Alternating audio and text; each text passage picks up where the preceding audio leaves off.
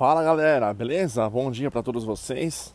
Espero que estejam todos bem. E nesse podcast eu quero compartilhar uma dica muito importante com relação a uma das técnicas que no contrabaixo é muito, muito bonita e muitas vezes ela é pouco utilizada. Né? É, estou falando aqui no caso dos harmônicos. E ao passar para um dos meus alunos, ele falou: Cara, como que eu dou efeito? É em qualquer lugar da casa? é, ou tem algum lugar específico para poder tocar. E aí na mesma hora eu falei, bom, vou explicar para ele como que funciona a parte desses exercícios de trabalhar a parte dos harmônicos, mas existem dois tipos de harmônicos que são considerados como verdadeiros e falsos. Todas essas dicas e tantas outras com quase 24 horas de conteúdo estão em um dos meus cursos, que no caso estou falando do curso Besmetria que é a matemática controlada no contrabaixo. Tem uma pancada de exercício lá, ok?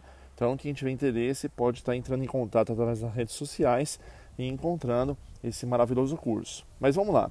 Com relação à parte de você justamente trabalhar os harmônicos, você tem que saber a diferença entre os harmônicos verdadeiros e os harmônicos falsos. Os harmônicos verdadeiros são aqueles que você tem os lugares específicos para serem tocados em cima do traste, aonde você na verdade não aperta, né? Digamos que a pessoa é destro, né? Então toca com a mão direita, por exemplo, em cima dos captadores, né? No corpo do baixo e a mão esquerda está no braço, na escala do instrumento, né? Nesse caso, pensando num contrabaixista destro, na escala do instrumento onde tem os trastes, o que acontece é que quando você toca os, é, os harmônicos verdadeiros, você tem casas específicas para serem tocadas, aonde você não aperta a casa. Né? Você simplesmente coloca em cima do traste e você dá o efeito tocando, que é o harmônico verdadeiro. Então existem é, casas específicas para quando você estiver tocando, você saber exatamente qual é a nota que vai dar.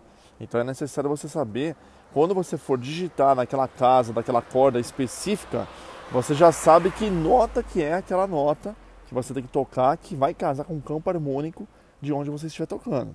Já o harmônico falso, ele não é nem menos e nem mais importante. Ele só é mais uma das técnicas, aonde você no caso justamente consegue trabalhar qualquer digitação na mão é, esquerda, que é onde está no caso a escala e os, as casas, e você literalmente digita, né? Você digita as casas, por exemplo, de uma escala maior, seja se for a digitação fechada, aberta ou mesclada, e você literalmente digita com a mão esquerda, como se estivesse tocando a escala mesmo, só que aí o efeito fica na mão direita, aonde você pode estar utilizando tanto o polegar como o dedo indicador para dar um efeito uma oitava acima ou até duas oitavas acima.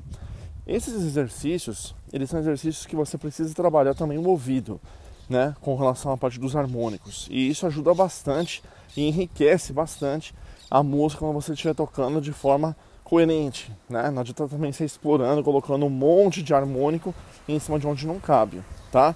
Então, esses exercícios na parte prática, eles também têm alguma coisa em um dos meus canais, no caso o canal Laurence Michel Bassista, que está no YouTube, tá ok?